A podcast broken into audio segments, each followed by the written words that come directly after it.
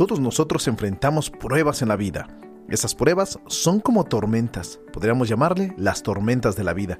Hoy te hablaré de cómo enfrentar estas tormentas en medio de estas situaciones y cuál es la actitud que debemos de mantener. Soy el pastor Mario Rivas, no te despegues. En realidad hay tormentas que yo llamaría como pasajeras, pero hay también tormentas fuertes, bueno, que son temporales, pero también hay tormentas que llegan a un lugar y se estacionan. Dejan caer grandes descargas de agua, vientos impetuosos e incluso descargas eléctricas.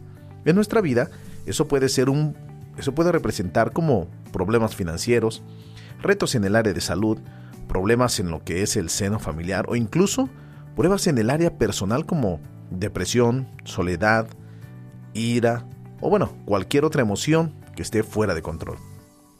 Ahora bien, el reto más grande no es cuando esos acontecimientos son aislados, o sea, o son pasajeros.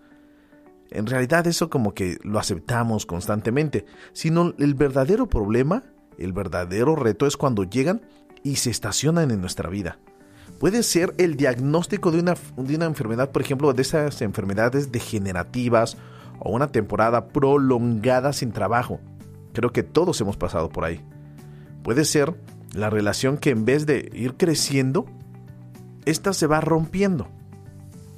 Y bueno, va, va deteriorándose también poco a poco. La pregunta central que habría que hacernos entonces es, ¿qué podemos hacer tú y yo ante este tipo de tormentas devastadoras que, bueno, llegan inesperadamente y que parecen que no se van? ¿Qué hacer cuando ese tiempo pasa y pasa y no vemos salir el sol?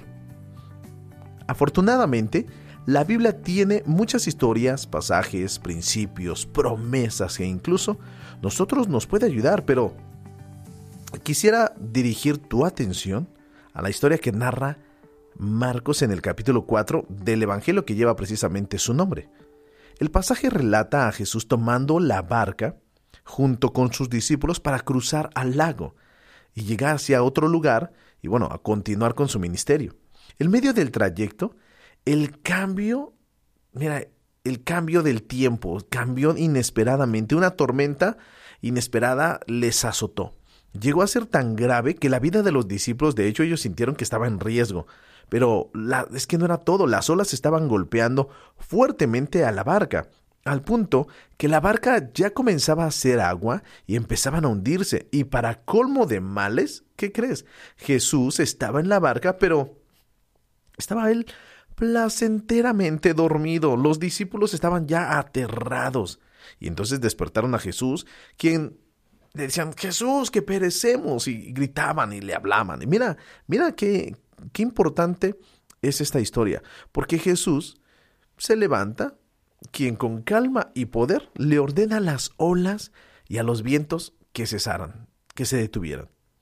Tómate un tiempo para leer la historia, léela con más detalle, pero de la historia en Marcos capítulo 4, del versículo 35 al 41, podemos identificar tres realidades humanas. Así que la enseñanza hoy es a través de estas enseñanzas. Número uno, que hay tormentas en nuestra vida que no, eh, que no vemos venir a nosotros.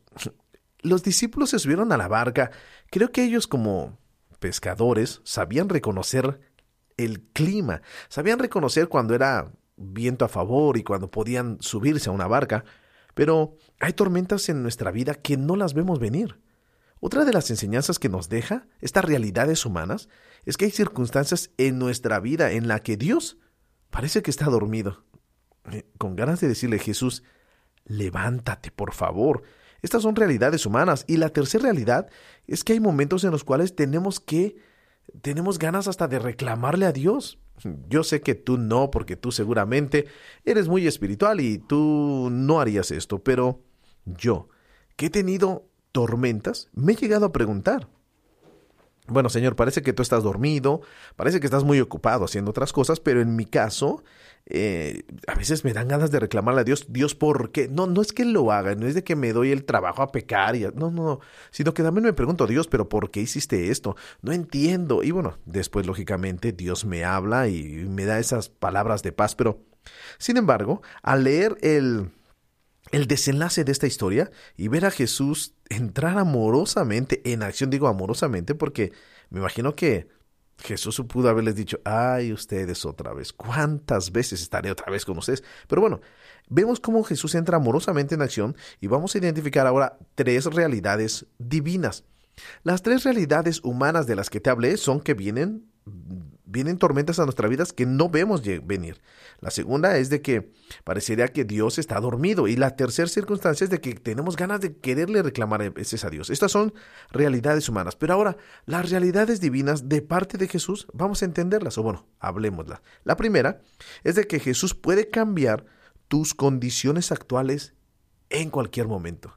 Anytime, como dice el gringo. En cualquier momento Jesús puede entrar y cambiar esas condiciones que tú estás pasando. Esta es una realidad divina. La segunda realidad divina es de que el problema no es si Dios tiene poder. La verdad divina es de que si yo tengo fe para poderlo hacer. Y número tres, la tercera realidad divina, para Dios no hay nada imposible. Verdaderamente, no hay nada imposible. Jesús entra amorosamente a nosotros, pero la realidad es de que, en primer lugar, Dios puede cambiar las situaciones actuales en, en cualquier momento. Número dos, eh, que el problema no es de que si Dios tiene el poder para hacerlo, sino que si yo tengo la fe para creerlo. Y en tercer lugar, de que Dios, para Dios no hay nada imposible. Así que esto nos lleva a, a pensar en tres pasos para accionar. Muy fácil, concretos.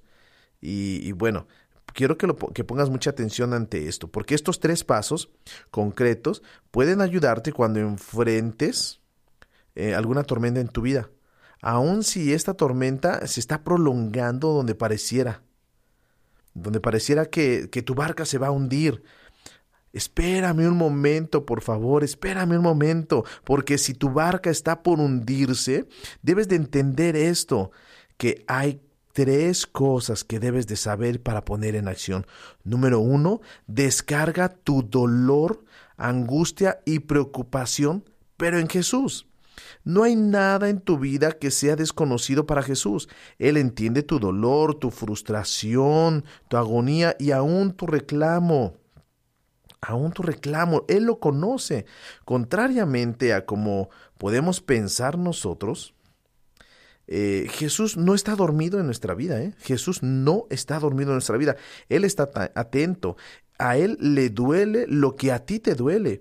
Esa prueba y sufrimiento no le es desconocida a Él. Así que, así que ve y despiértalo a Jesús. Clama a Él, acuérdate, cuéntale lo que sientes, pídele tu ayuda, dile, Señor, ayúdame. Vamos, Descarga tu dolor y esa angustia, pero descarga tu preocupación en Él, no, no en alguien más. No vayas con el vecino, no vayas con esas personas que lo único que hacen a veces es tenerte envidia y hablar de ti. Número dos, ponte en acción de esta forma. Recuerda y agradece los milagros en tu vida. Recuerda, hermano, amigo, que esos episodios evidentes en los que no te culpo, eh, no te culpo, porque yo, yo también lo he vivido en los que de repente vino la duda que fue Dios quien abrió las puertas o no. Quizá fue ese negocio que obtuviste, o cuando saliste del hospital, o después de muchos eh, exámenes o diagnósticos desesperantes, eh, o cuando nació tu primer hijo, o cuando te casaste, no sé, pero recuerde y agradecele esos milagros porque Tal vez tú pienses que fue por tu sabiduría, por tu inteligencia, pero no fue así. Recuerda los milagros de Dios. Dios los ha realizado para tu vida con poder. Enfrenta esa confianza a estos nuevos retos que vengan por delante. Dale gracias a Dios porque Él no te debe nada a ti. Al contrario, todo nosotros se lo debemos a Él. Lo que tienes es un regalo de Dios. Y en tercer lugar, confía en Él y agárrate de su mano. Me encantaría decirte que esa oración que tanto has hecho, que esa petición tan central en tu vida va a tener solución, como siempre lo has pedido. Pero no puedo decirte, no puedo asegurarte que nada de eso que tanto anhela se va a cumplir. Pero lo que sí puedo asegurarte es de que pase lo que pase, Dios estará contigo, brindándote consuelo, brindándote amor, eh, ánimo incondicional. Así que agárrate firmemente de su mano y no dejes de confiar en Él. En verdad espero de todo corazón que estos consejos puedan servirte a resistir estos embates de la vida, estas tormentas de la vida actual y todo este audio, todo lo que te estoy diciendo, te ayude. Una vez más, las acciones que yo te digo, las acciones que yo que, te, te estoy compartiendo es que descargues tu dolor, angustia y preocupación en Jesús, que recuerdes y le agradezcas los milagros a Dios en tu vida y que confíes en Él y que te agarres de su mano. De esta manera, yo ya me retiro, invitándote que me dejes un comentario, que compartas este audio con más personas. Seguramente están en las tormentas de la vida y te di algunos consejitos para enfrentarlos.